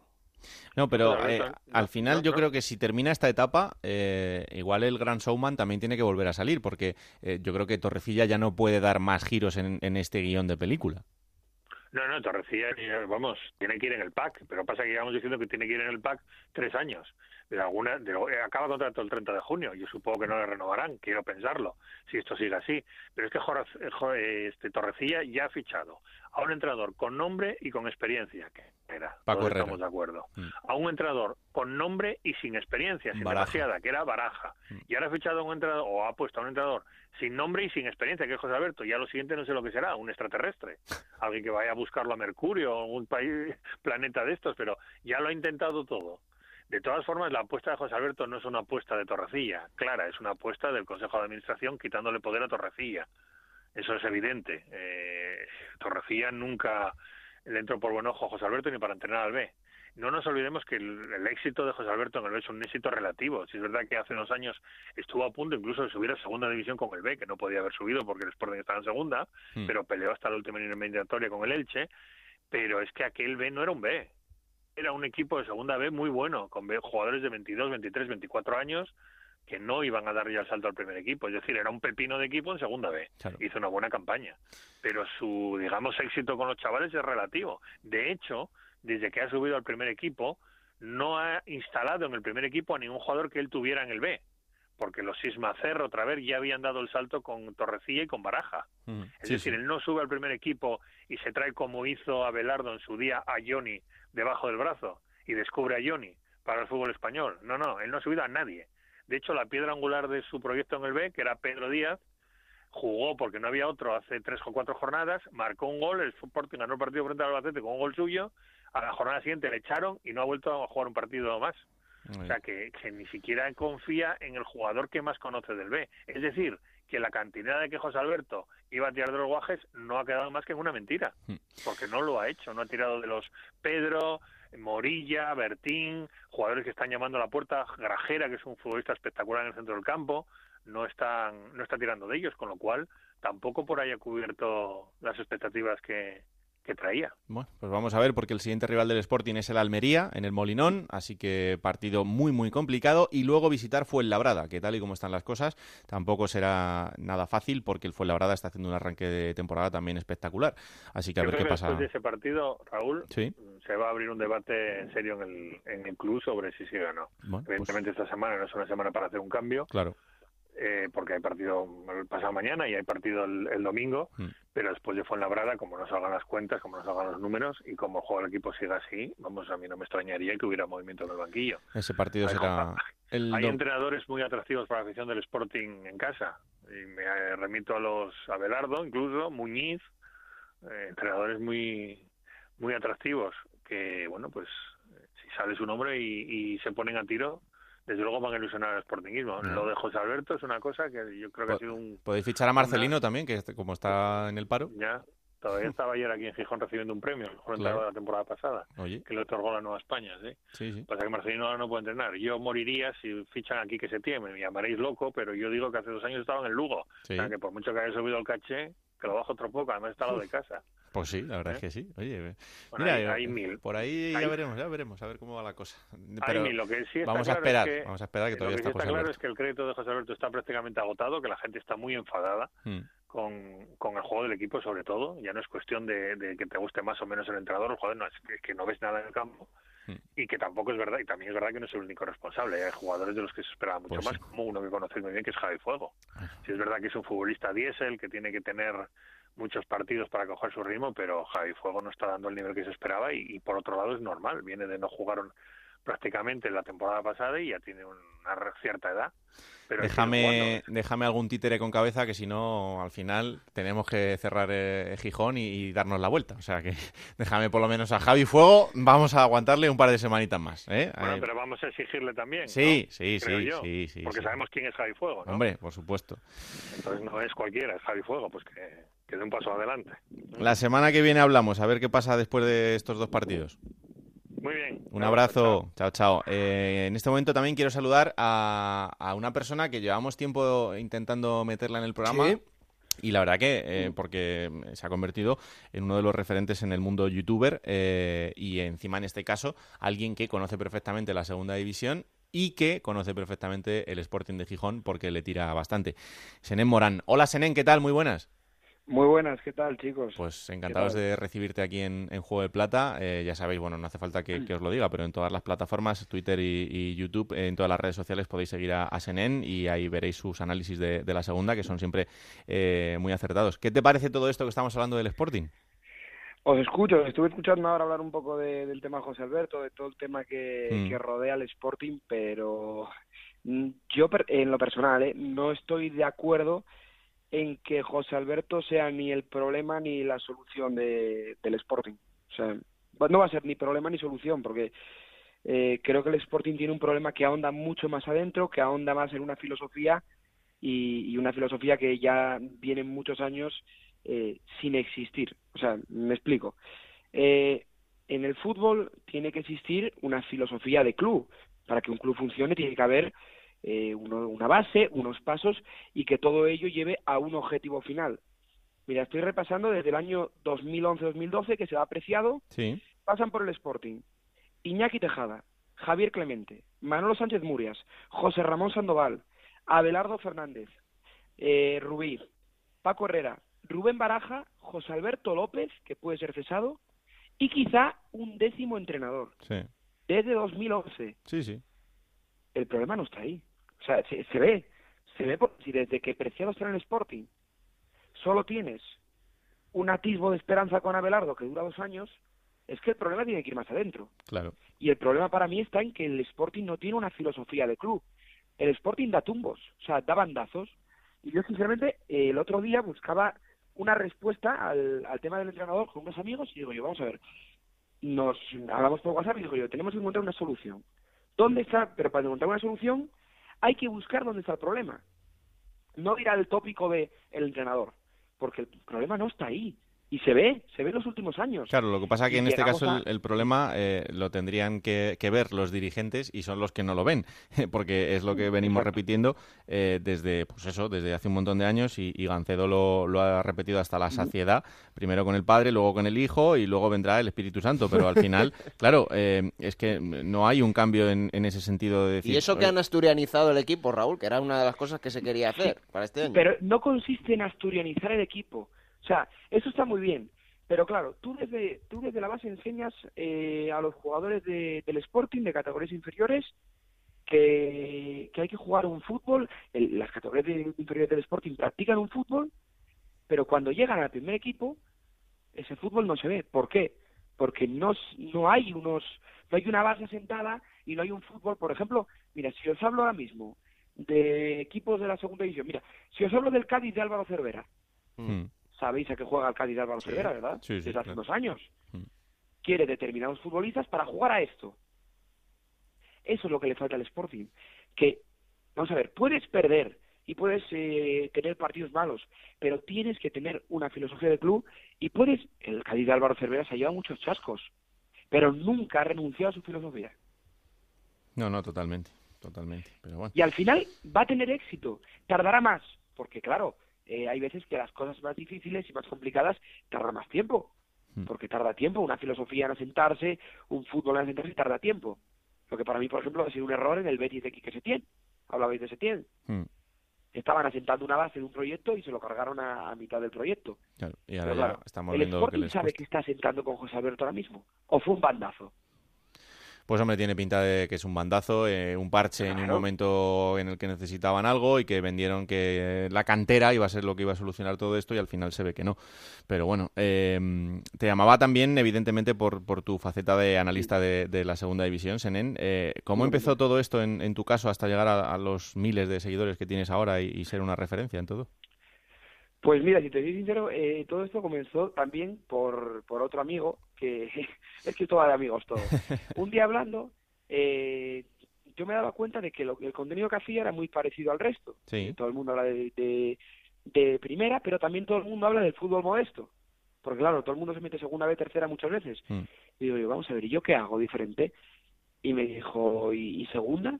Y dije yo, coño, pues no, no es mala idea. Y a partir de ahí empezó de segunda, que claro, ahora sí que hay, hay bastante gente, pero eh, no fue tampoco un camino fácil, había que asentar una filosofía en el canal, claro. Claro, claro. Oye, ¿y tú compartes mi idea de que la segunda española es mejor que alguna primera europea? Hombre, sí, claro, sí, sí, sin, ninguna duda. No, que yo me tengo que pegar con los especialistas de fútbol internacional, que me dicen que no, que estoy loco, que la liga holandesa y que estas cosas, y oye, pues no sé, yo... Sí, bueno, la liga, la liga holandesa y todas estas ligas que hay un campeón dos meses antes de que acabe el campeonato. Claro, por eso Son bonitas, ¿no? De ver, vamos, a mí no me interesa que, la vean ellos. que, la, que la vean ellos porque yo personalmente me aburro. O sea, yo si me pongo a ver una liga y sinceramente, eh, sin irnos más lejos, no nos vamos a Holanda ni a ningún lado, nos vamos a España. Hmm. ¿Quién va a ganar la liga en España? Madrid, Barcelona, Atlético Madrid. Fin. Sí, sí, totalmente. La, está poniendo votando Senen, yo quiero que se moje. Yo creo que ya Senen aquí en su estreno Juego de Plata, que Senen, mojate, no sé, dime, no te voy a decir que me digan los tres que crees que van a ascender, pero más o menos, ¿no? Sí, en la jornada 8. Claro, hombre. Eh, uf, madre mía, ya... Es que esta pregunta me la hacen mucho, pero es que claro, hay tantos. Ya ves. ¿A quiénes ves, ¿A quiénes ves ahora mismo equipos? Oye, que luego puede cambiar, esto es muy largo, ya lo sé, que, que, tampoco vamos a, aquí a vaticinar quién va a ascender. Pero ¿a quién ves, qué equipos ves que están muy seriamente hechos para poder ascender? Almería, Cádiz y Zaragoza. Bueno, Esos tres. No es tan difícil, ¿eh? Ya tengo aquí a Anita, que, es nuestra productora y que es más del Zaragoza que, el León, y que de repente ha pegado así un, respingo en la silla y ha dicho... No, pues están muy ilusionados, es que claro, es que vienen del barro, entonces este año la cosa les pinta de otra manera. El Cádiz le puede sonreír este año también, ¿eh? Hombre, y, esperemos que, que, la suerte también le sonríe al Zaragoza, porque lo del año de Borja Iglesias aquello fue un, despropósito. O sea, lo del año de Borja Iglesias, eh, Eguaras en un máximo nivel, Pombo en un máximo nivel. El equipo tenía que haber ascendido a primera división. Pero claro, un día en concreto contra el Numancia, ¿no? Quiso entrar la pelota en la Romareda y, y, se te viene todo al traste, claro. Si es que al final esto es, son detalles en, eh, y el día justo no, no estás y, te quedas. Y te quedas otro año y, así pues es, muy complicado. Em, la última, Senen, que ya hablaremos otro día más tranquilos. Em, eh, ¿Tú eh, estás encontrando facilidades con los clubes y con los jugadores también o, lo tienes complicado? Depende de, qué club, depende de qué, de qué jefe de comunicación. En segunda división, normalmente no me he encontrado dificultades a excepción de mi casa. A excepción de mi casa no he tenido ninguna dificultad. El tuyo es uno de los difíciles, sí. Claro, yo tengo muchos problemas en mi casa porque soy un delincuente por llevar una cámara. Pero bueno, eh, no, pero es, de los complicados en general, ¿eh? no solo por llevar una cámara. Con un micrófono también es difícil. Pero sí, es que la gente a veces eh, piensa que cuando nosotros hablamos de segunda, bueno, a vosotros os ponen facilidades los clubes, los jugadores, podéis hablar con quien queráis. Que no, que no, que es que esto en segunda muchos son como primera y algunos incluso peor que primera. Hombre, vienen de primera, de hace nada muchos, entonces... Eso es lo que ellos piensan, que siguen estando en primera. Hay, clubes que se adaptan a, lo que hay ahora, hay clubes que, que sí que siguen una, para mí, buena gestión y otros clubes pues que se encierran en sí mismos y oye, eh, al final cada uno tiene, tiene lo que quiere, ¿no? Unos están arriba, otros están abajo, es lo que hay. Cada uno que se adapte y que sea autocrítico con lo que tiene en su casa. Pues sí. Senem Morán, un placer haberte tenido por aquí. Te llamaremos, ¿eh? Te llamaremos. Perfecto, aquí estaré. Un abrazo.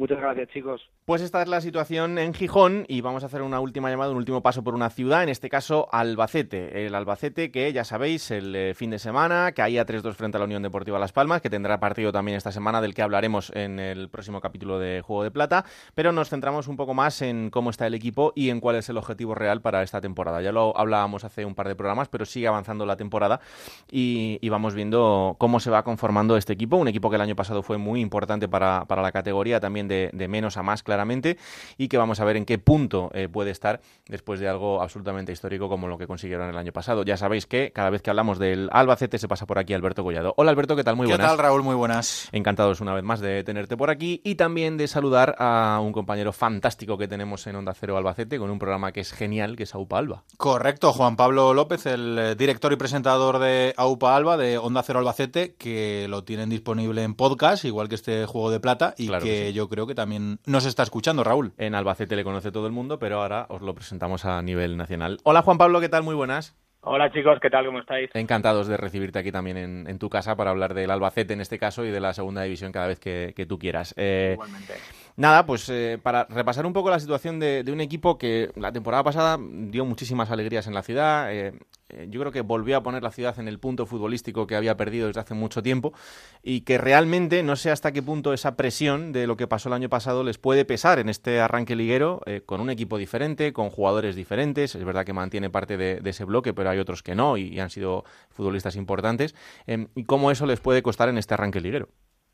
Pues tú mismo lo, lo estabas definiendo. La temporada pasada para el Albacete fue algo sensacional. Fue una temporada que volvió a despertar la ilusión por el albacetismo en, toda la ciudad, en toda la provincia y en muchos puntos de España donde se sigue el Albacete Balompié.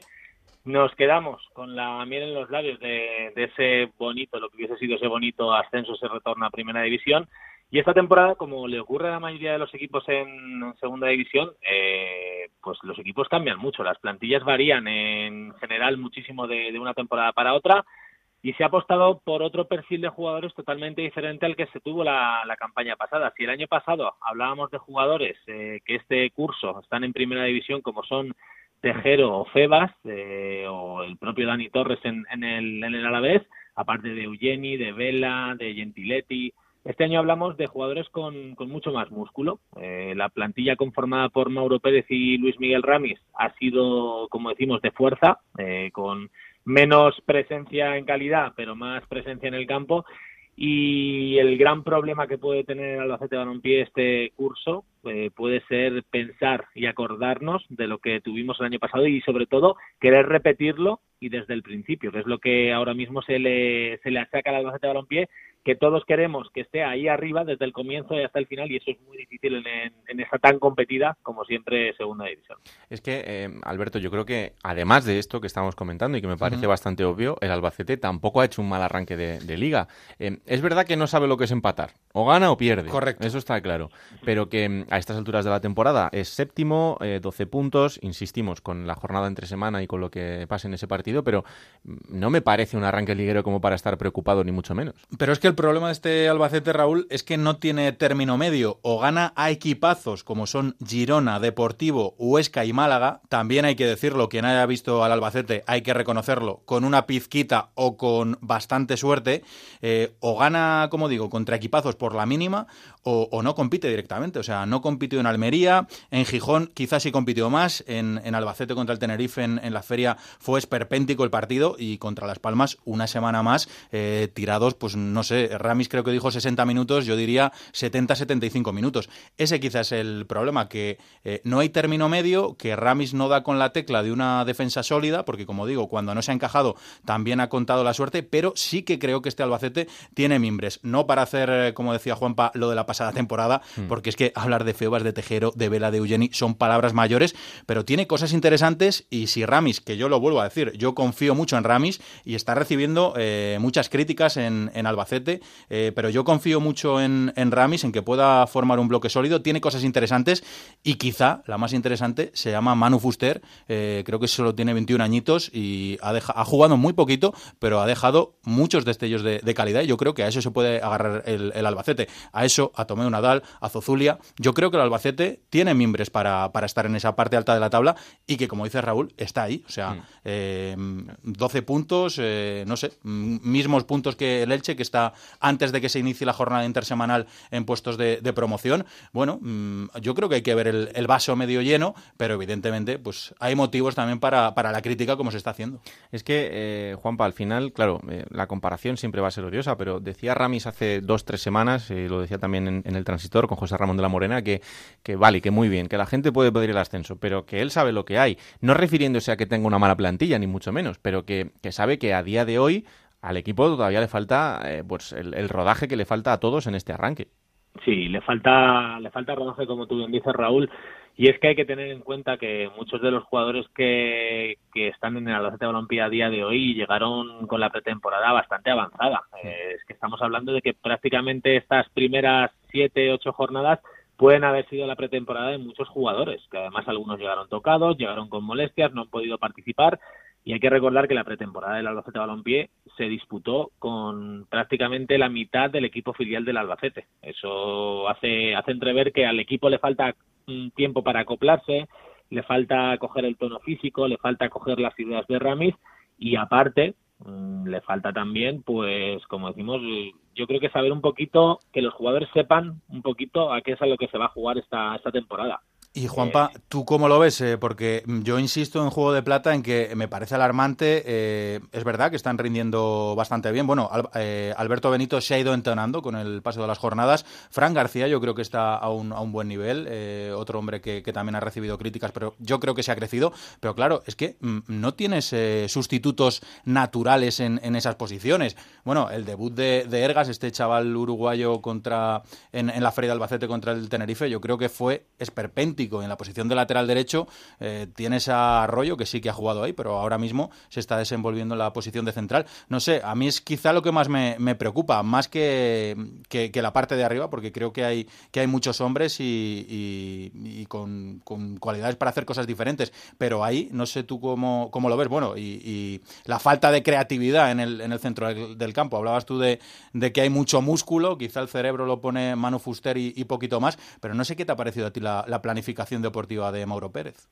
Mm, a mi parecer, la plantilla de esta temporada, y hoy y mismamente Ramis lo dice en, algunas de las, de las previas, en la plantilla que tiene es corta. Eh, dispone de solamente 20 jugadores con ficha profesional, porque hay que recordar, recordar que Manu Fuster y Robert Ergas, este chico uruguayo que comentabas, tienen ficha de filial, eh, cosas de límite salarial que ahora tienen que inventarse todos los equipos. Y ya vimos, por ejemplo, que Robert Ergas eh, es un chico joven con proyección, pero que eh, en la situación que ahora mismo está en la Albacete Balompié igual todavía le viene le viene un poco grande ese debut. De hecho, con el cambio al descanso quedó quedó algo señalado. Y, para mí la plantilla Albacete tiene dos déficits, eh, como decías tú, en los laterales, donde solamente se cuenta en el izquierdo con Fran García y un chico con ficha de filial, y en el derecho con Alberto Benito y Arroyo, que bueno pues no está teniendo la participación en el lateral desde que Ramis lo reinventase a, a centrar la pasada temporada por necesidades del guion. Y luego sí que es cierto que en la parte creativa el Albacete tiene un un bebé bastante grande. Manu Fuster, recordemos que es un chico de 21 años que viene de jugar en Segunda B eh, las últimas temporadas, las últimas dos temporadas antes de su etapa en juvenil. Eh, es un fútbol totalmente nuevo para él, superficie nueva, eh, ritmo nuevo. No podemos confiar, yo creo que no podemos confiar toda la parte creativa del ataque del Albacete Balompié en Manu Fuster. Sería cargarle demasiada responsabilidad y a mi parecer eh, creo que al ahí le ha faltado un poquitín eh, de buscar un jugador creativo que el año pasado lo tenía con Febas, con Tejero, eh, perdón, con Febas y con, Eugeni, sí. Mm. Em, Juanpa, la última que te hago, por un jugador que ya no pertenece al Albacete, pero que sí sigue teniendo un contacto, que es Jeremy Vela, alguien que, que fue muy importante la temporada pasada y que es un expediente X. Sí, totalmente, tú lo has descrito a la perfección. Es que aquí en Albacete, a quien gente de fuera que tú le cuentes el cómo está la película, igual no se la cree. Es que es algo... Es, increíble. Es que podría estar jugando en primera división si hubiera hecho bien las cosas, o estando jugando en segunda división, incluso con un mejor contrato en Albacete, si hubiera hecho bien las cosas, pero creo que no está muy bien asesorado, ¿verdad, Juanpa? Claro, y así te lo trasladan siempre que hablas con gente del club, como con el entorno del equipo, te lo trasladan así, que ellos tienen la sensación, tampoco lo van a asegurar porque cada cual es el mismo el que tiene que ver, pero que tiene la sensación de que el chico ha estado muy mal asesorado. Jeremy Vela es, fue el máximo goleador de la pasada campaña con 13 tantos, hay que tenerlo en cuenta y eso llama la atención de muchos equipos de primera división que incluso sabiendo la situación como estaba el Albacete Balompié han llegado a preguntar por él. Pero una vez que le explicaban desde la dirección deportiva cómo estaba el caso, pues es normal que tengan reticencias a ejecutar su fichaje porque el tema va a acabar eh, previsiblemente en los tribunales y no creo que ningún equipo quiera meterse en, esos líos. Así que el jugador se va a quedar eh, una temporada, por lo menos hasta el mercado de, enero, hmm. eh, en blanco y veremos a ver entonces qué es lo que, lo que pasa. Bueno, pues estaremos atentos porque desde luego que es un pedazo de jugador, pero tendrá que resolver primero los asuntos extradeportivos. Compañero Juan Pablo López, AUPA Alba, Onda Cero Albacete, ya sabéis que ahí tenéis el podcast para escucharlo cada semana y enteraros todo lo que pasa en el Albacete y aquí pues os iremos dando pildoritas. Y tiene también un canal de YouTube, que no se lo pierdan todos los albacetistas. está muy bien. Claro que sí. Gracias, Juan Pablo. Un, abrazo, muy fuerte. A vosotros, un abrazo. Collado, no sufras, ¿eh? No, qué va, estamos acostumbrados. Está empezando. Hay que disfrutar, esto es para disfrutar, Raúl, como juego de plata. Está muy bien. Gracias como siempre. ¿eh? A ti. Vamos a por plata o plomo, a ver cómo viene hoy el señor. Plata o plomo. Soy el fuego que arde tu. Bueno, a ver por dónde vamos hoy. Estoy pensando en hacer una escisión del plata o plomo y dársela a Juan Gancero, ¿eh? Para que... Cuidado, no, no estaría mal. yo voy a ¿Pero la plata o el plomo? el plomo, hombre, que voy a quedar yo con una hermanita a la caridad aquí. Em, vamos a empezar por el plomo, ¿vale? Sí. Eh, quiero matizar lo que voy a decir, bueno, ¿vale? Cuando empieza así. El plomo de esta semana va para Fran Fernández, entrenador del Alcorcón. Sí. No por nada de lo deportivo, porque sinceramente creo que está haciendo buena labor en Alcorcón. Me gusta este entrenador, además, personalmente, Mm. pero creo que el otro día eh, no estuvo acertado en rueda de prensa. Cuando, eh, bueno, el Alcorcón, recordamos, perdió en casa 0-2 contra el Extremadura, dijo que eh, se esperaba mucho más apoyo, que necesitaba más apoyo en este tipo de partidos contra rivales directos de su afición. Que él en la previa había dicho que este partido era como una final para calentar el partido, pero que vio que no le sirvió para nada y que había fracasado porque la afición del Alcorcón no había respondido. Bueno, alguien en el club tendrá que decirle lo que es Alcorcón, Evidentemente. que son 2.500, 3.000 y que animan pues lo- lo- los que animan. Pero yo creo que Fran Fernández lo primero que se tiene que ocupar, que en la jornada 8 estar diciendo esto, mejor que el equipo atraiga, que juegue bien, que gane partidos y que consiga que la afición se enganche. Más que decir esto, ¿eh? Ojo que, repito, Fran Fernández me gusta lo que está haciendo, pero creo que el otro día patina un poquito, por eso el plomo va para, para él. ¿Y la plata? La plata, lo has mencionado antes con el Mister. Jonathan Viera, el otro día dos golazos, uno de falta, una asistencia, ha vuelto el mago, para mí el segundo mago de Canarias, después de Valerón. Sí. Pero es una gran noticia que haya vuelto y que lo haya hecho con goles y con asistencias, así que la plata va para él.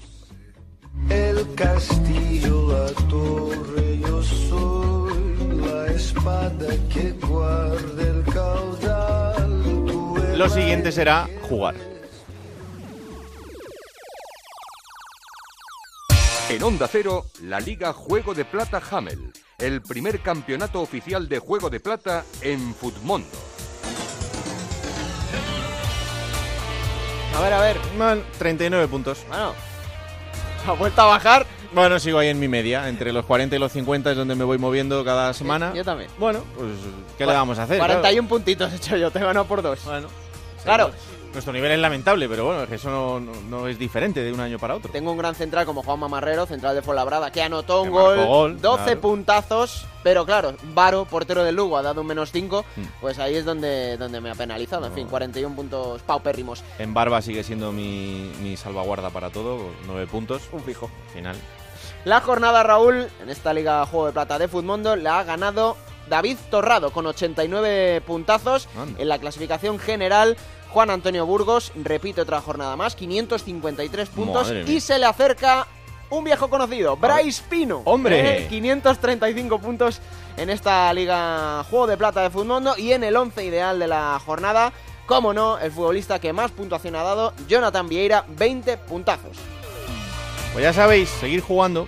¿Quién te ha dicho que no puedes jugar a ser entrenador de la Liga 1-2-3? Con Juego de Plata, Futmundo y Hamel tienes la oportunidad. No pierdas más tiempo. Únete a la Liga Juego de Plata Hamel y juega con nosotros.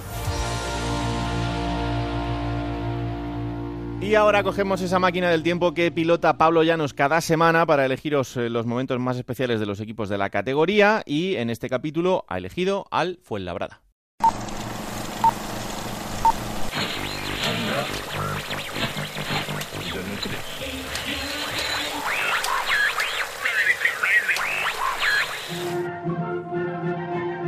28 de noviembre del año 2017 en España. La actualidad se centra en el juicio de la manada junto con el comienzo de la huelga de los taxistas por el conflicto con Uber y Cabify fuera de nuestras fronteras.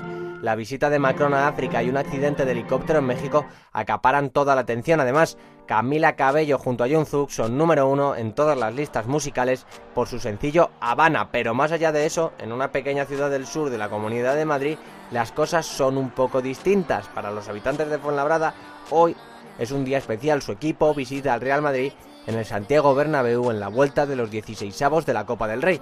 El Club de Fútbol Fuenlabrada arrastra un resultado negativo de la ida. Los merengues consiguieron arrancar un 0-2 del estadio Fernando Torres. Sin embargo, los del sur de Madrid no tienen ninguna intención de dar el partido por perdido y su buena temporada les avala para ello. Además, los blancos llegan entre dudas, la competición liguera se les está resistiendo y después de una magnífica temporada en la que habían conseguido el doblete con la Liga y la Copa, el Real Madrid no parece el mismo equipo del año anterior. Antonio Calderón, técnico del Fuenlabrada, ponía en el campo a Paul Freixanet, Cata Díaz, Juanma, Fran García, Cristóbal, Bravo, Milla, Ismael, Anor, Hugo Fraile y Mateus enfrente. Un Madrid sin sus mejores estrellas, pero con jugadores como Keylor Navas, Kovacic, Marcos Llorente, Teo, Mayoral o Ceballos. El partido comenzaba y el Fuenlabrada llevaba la manija del juego, demostraba que la categoría en la que estaban no representaba el fútbol que estaban jugando. A los 25 minutos del comienzo del partido, Ahí va el saque de esquina, balón al corazón del área, sale rechazado, le puede pegar Milla, el disparo de Milla.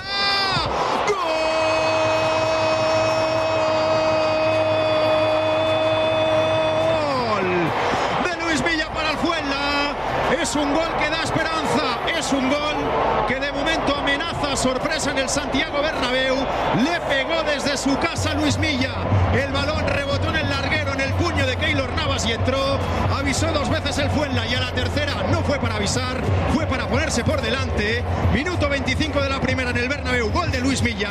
Real Madrid 0, Fuenlabrada 1. El partido llegaba al descanso y el conjunto del sur de Madrid soñaba con darle la vuelta a la eliminatoria. En la segunda mitad la situación no cambiaba, el Madrid seguía remolque, sin embargo, la entrada de Bale en el minuto 60 cambiaba el partido. Solo dos minutos después... ¡Ojo Mayoral! ¡Gol!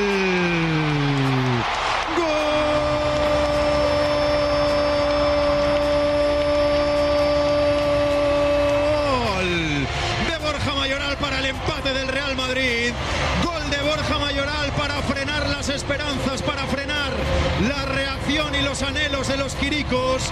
Empata Borja Mayoral. Y ocho minutos después del empate, Ojo a Bale que se la lleva. Después a Bale remata. Mayoral la quiere matar y gol. Gol.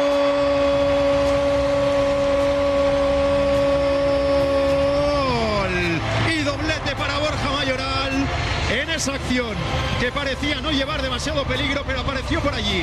Gol de Borja Mayoral que anota un doblete. Real Madrid 2 fue la 1. parecía que el Fuenlabrada no iba a tener la recompensa de llevarse algo positivo del partido pese al gran encuentro que habían cuajado. Cuando todo parecía haber acabado, Recuperación del Fuenla, arranca Cristóbal Márquez, es un 4 para 3, continúa Cristóbal, la quiere Quero, Quero dentro del área, puede matar Quero, recorta Quero, Quero para el disparo de Álvaro Portilla y gol. No a la primera, pero sí a la segunda. Gol del Fuenlabrada que empata el partido. Es el gol de Álvaro Portilla para un resultado que aunque no le va a dar la eliminatoria al conjunto Quirico, no muchos pueden decir que han venido al Bernabéu siendo sobre todo un equipo de segunda B y se llevan un empate si es que esto acaba así. Gol de Álvaro Portilla, gol del Fuenla, 89 de partido en el Bernabéu, Real Madrid 2, Fuenlabrada 2. el Fuenlabrada arrancaba un resultado histórico del Bernabéu y aunque no pasasen a la siguiente ronda, se llevaron del feudo blanco un partido y un marcador para la historia. La cara de Zidane tras el empate reflejaba lo que significaba aquel gol, un resultado histórico para el Fuenlabrada y un empate que se convertía en la crónica de una muerte anunciada del Madrid. Curiosamente, otro equipo del sur de la comunidad echó a los blancos de aquella Copa del Rey. Pero eso, como se suele decir, es otra historia. Bueno, pues hasta aquí este capítulo de Juego de Plata. Ya sabéis que tenemos jornada liguera entre semana, que tenemos luego el fin de semana otra nueva jornada. Os lo contaremos en Radio Estadio, el resumen el domingo en el Transistor y aquí estaremos el martes, Alberto, para Es contarlo que todo. El próximo programa igual ha cambiado la película tanto Claro. que tenemos otra clasificación distinta. Sí, es sí, que sí, esta liga seguro. no da un respiro. Vamos a ver qué clasificación, si tenemos a los mismos entrenadores, bueno, en fin, Eso es otra, que eso es pueden cambiar muchas cosas en estas dos jornadas, que son en apenas cinco días, pero como os decimos, os lo contaremos en el siguiente capítulo. Ya sabéis, esto es Juego de Plata disponible cada martes a partir de las 5 de la tarde en Onda es para que os lo descarguéis, lo disfrutéis y le digáis a todo el mundo que existe este bendito programa que hacemos con tantísimo cariño. Que la radio os acompañe. Chao.